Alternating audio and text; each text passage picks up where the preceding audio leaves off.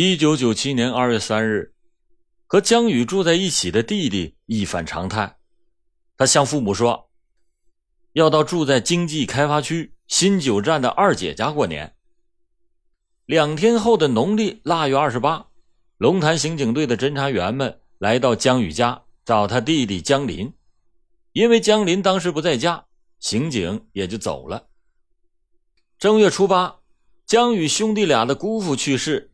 江林得到信儿以后，就从二姐家回来奔丧。在姑姑家里，江宇用一种怪罪的口气问弟弟：“刑警队来找你，你咋的了？”一听刑警队找他，江林立刻就吓出了一身冷汗。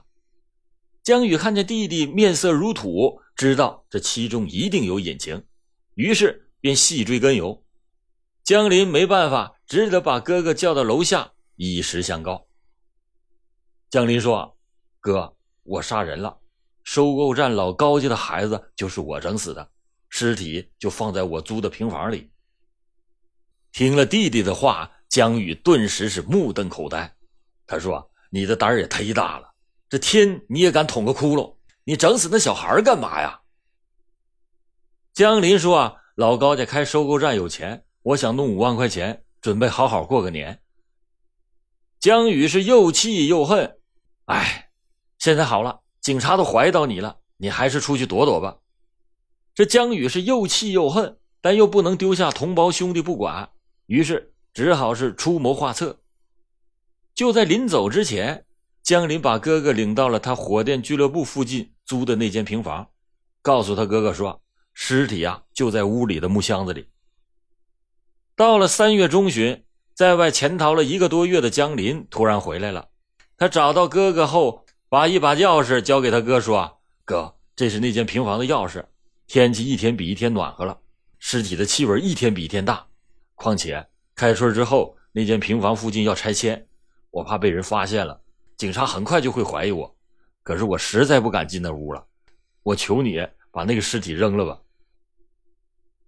这如果要是帮助抛尸，江宇就由知情转变为帮凶。”如果要是拒绝弟弟，江宇又迫于手足之情，于心不忍，于是他就怀着复杂的心情，从弟弟手中接过了钥匙。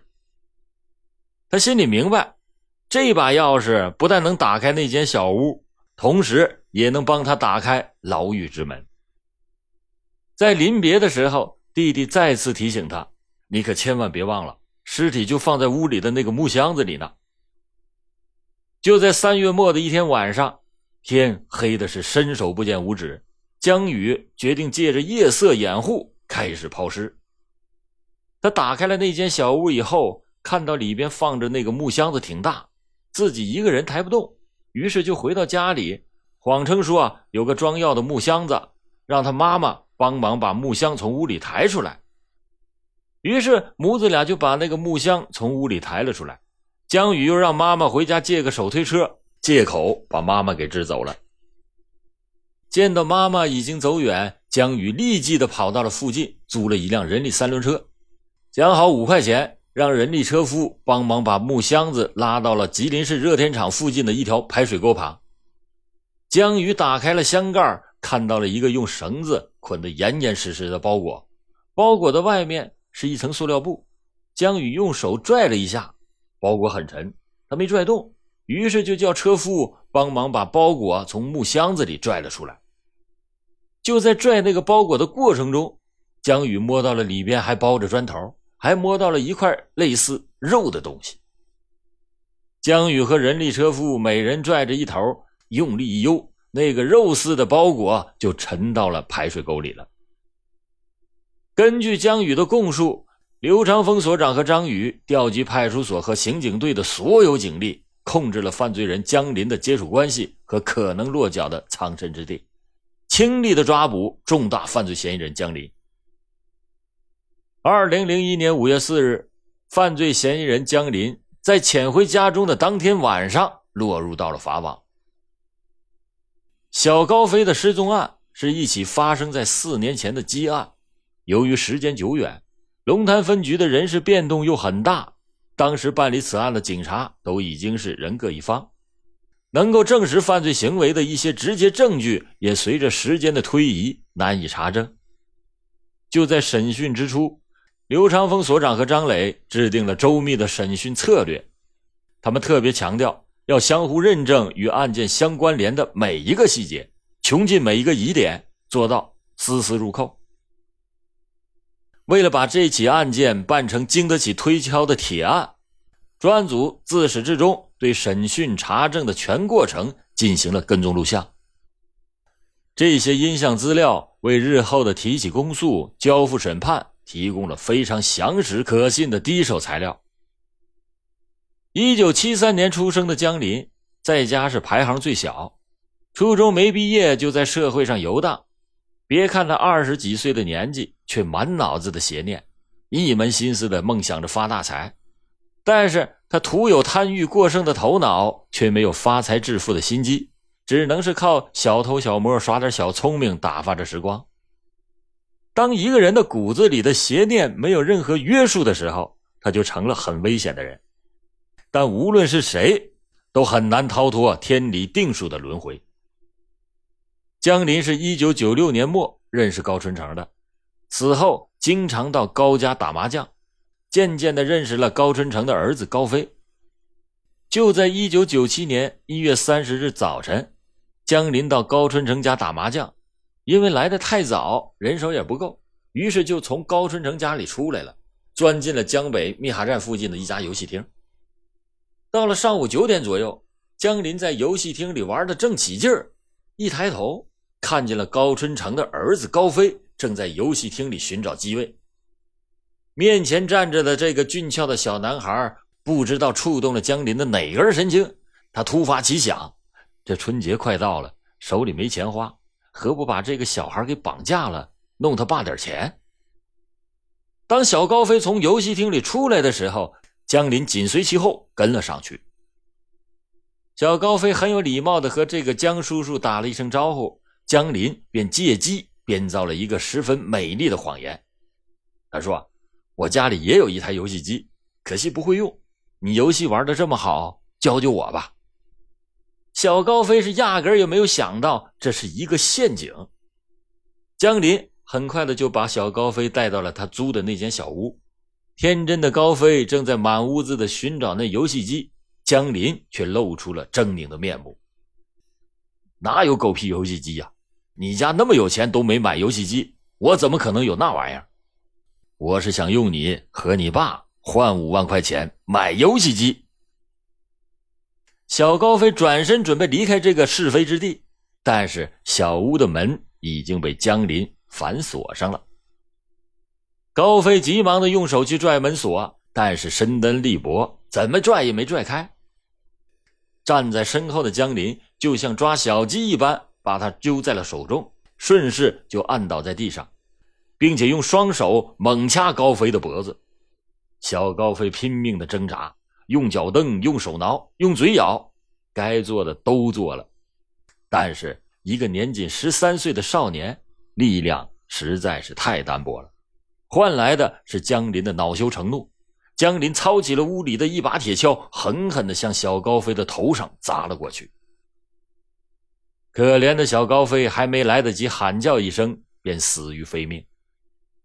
看着刚才还是活蹦乱跳，现在已经没有一丝气息的孩子，江林的心头掠过了一种从未有过的恐惧。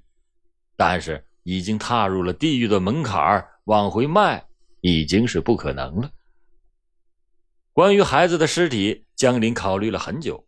他知道这个小屋不安全，但是又不敢移到别处。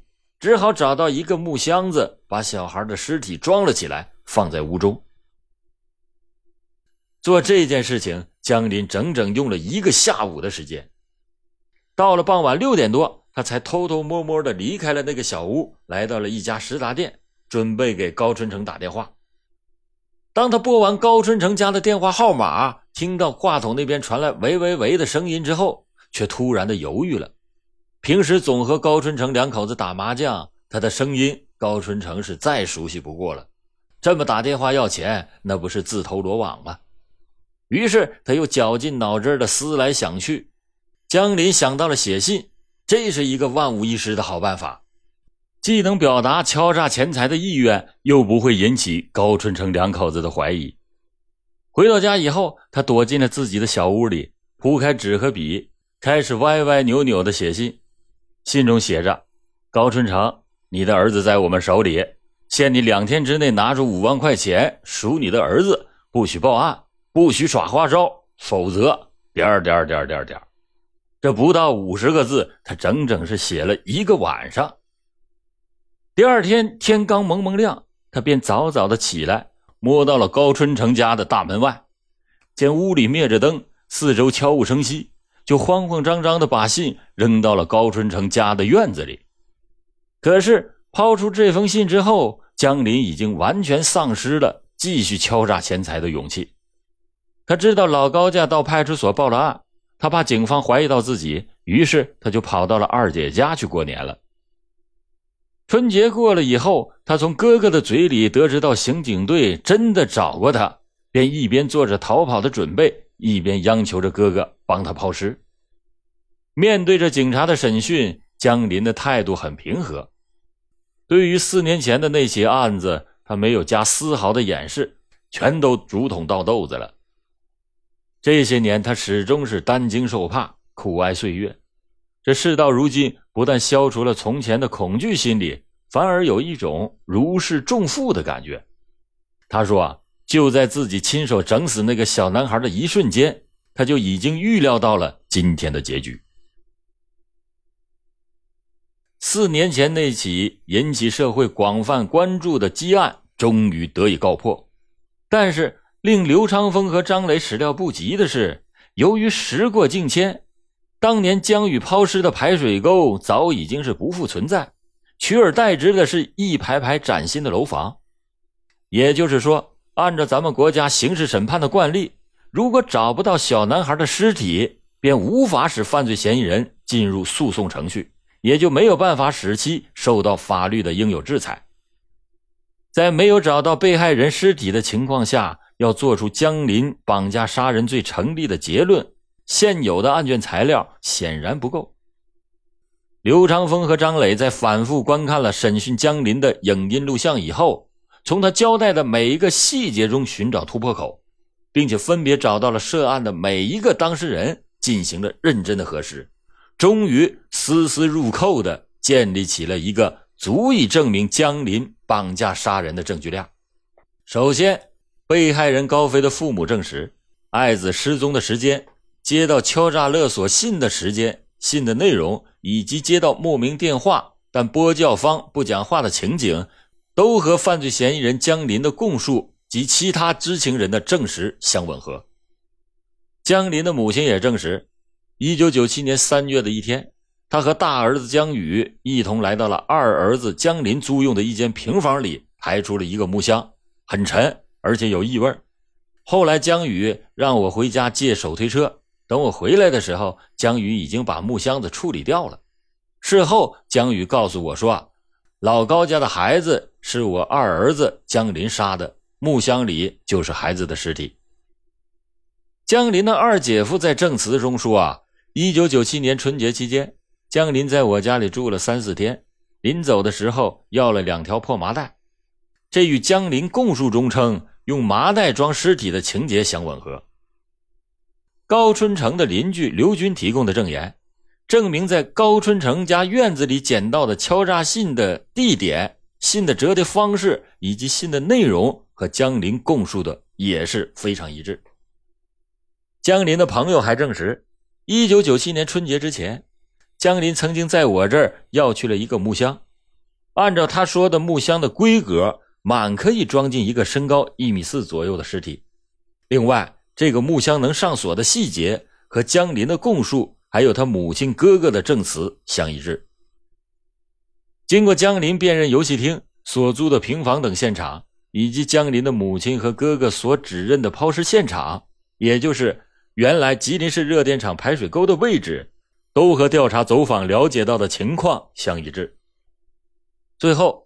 侦查员们把高飞的照片混在了一堆学生照片中，让江林辨认。江林一眼就把高飞的照片找了出来。根据现有的证据材料，完全可以认定江林绑架杀人一案的成立。经过请示分局领导同意，刘长峰和张磊完成了侦查终结报告。二零零一年五月六日，江林被检察机关依法批准逮捕。二零零二年四月二十四日，吉林市中级人民法院依法组成了合议庭，公开开庭审理了此案。但是，当庭审进行到最关键的时刻，被告人江林却当场翻供，矢口否认绑架杀人一事。并且指控侦查机关对他进行了刑讯逼供，他的辩护律师也极力的为他寻找能够从轻处罚的理由，并且向主审法官提出，在没有找到被害人尸体这一至关重要的证据情况下，不能对被告人处以极刑。在这种情况下，审判机关只好当庭宣布暂时休庭，把案件发回原侦查机关重新补充证据，择日开庭审判。案卷发回到原侦查机关以后，刘长峰所长和张磊认真的分析了整个案件的每一个细微的侦查细节，有影音资料为证。关于被告人江林当庭指控侦查机关对他刑讯逼供一说不能成立。构成整个案件证据链的关键是，只要能够鉴定出高春城接到的敲诈勒索的信是被告人江林所写，就能证明被告人江林。绑架勒索罪名成立。他们找到了当年办理此案的刑警，又费尽了周折，在浩如烟海的案卷中查到了当年小男孩失踪案件的调查材料。尤为重要的是，他们找到了当年高春城接到的那封敲诈勒索的信，之后又索取了被告人江林的笔迹。二零零二年五月十六日。吉林省公安厅笔迹鉴定专家做出了权威的鉴定。一九九七年一月三十一日，高春成接到了那封敲诈勒索信和吉林市公安局江北分局送检的笔迹，均出自被告人江林之手。二零零二年七月十六日，吉林市中级人民法院再次的依法组成了合议庭，公开开庭审理被告人江林涉嫌绑架勒索罪一案。吉林市人民检察院派出检察员出庭支持公诉。当时庭审进行的很激烈，关于没有找到被害人的尸体能否判处被告人极刑这一问题是法庭辩论的焦点。审判机关当庭播放了被告人江林在侦查机关供述犯罪事实的录像带，对最后的判决起到了决定性的作用。这盘录像带显示。被告人江林一边吸着侦查人员为他点燃的香烟，一边供述着他犯罪过程及其心理活动。整个审讯的过程中，表情自然，语调平稳，条理清晰，相关的情节也合乎逻辑，并且和案卷中载明的被告人供述相吻合。同时，侦查机关提供的影音资料使被告人江林指控侦查机关对他刑讯逼供一说不攻自破。随后，主审法官当庭宣读了笔迹鉴定专家作出的权威鉴定书。在无可争辩的证据面前，被告人江林不得不低下了罪恶的头颅，向法官承认自己有罪。被告人供述、音像资料、证人证言、辨认笔录以及书证鉴定相互佐证，足以认定被告人江林绑架杀人的罪名成立。综合上述事实，吉林市中级人民法院作出了终审判决：被告人江林绑架勒索罪成立，依据刑事诉讼法宣判被告人江林死刑，剥夺政治权利终身。在江林人生的最后日子里，有记者来到吉林市看守所采访，江林的外表上的平静难以掩盖内心的空虚。他说。啊他二十九岁的短暂人生，没有一个知心朋友，遇到事情总是一个人闷在心里，打游戏是他唯一发泄的途径。当法官宣判江林死刑的时候，他的表情呆滞而复杂。他给母亲的遗书中写道：“妈妈，我走了，请你保重，不要为我难过。杀人者终须偿命。”他说啊，他从小家境就一直不好。所以特别渴望过上好日子，但自己又没有能力挣大钱，对不起含辛茹苦抚养自己长大的父母。他希望他的事不要在电视台等媒体曝光，他怕母亲看到后伤心。但是不知道他想没想过，高飞的父母在痛失爱子之后的日子该怎么过？二零零三年春节前夕，二十九岁的绑架杀人犯江林被押赴到吉林市郊黑沙岭刑场执行了枪决。随着一声清脆的枪响，一个罪恶的生命宣告终结。至此，杀人犯江林成了新中国成立以来第一例没有找到被害人尸体而被执行枪决的杀人犯。一个可怕的邪念给了一个无辜的家庭造成了无尽的灾难。高尊成夫妇是百感交集，他们一遍又一遍的用手抚摸着儿子生前留下的照片，一个顽皮可爱的小身影总是在心头挥之不去。如果儿子还活着的话，当年已经十八岁了。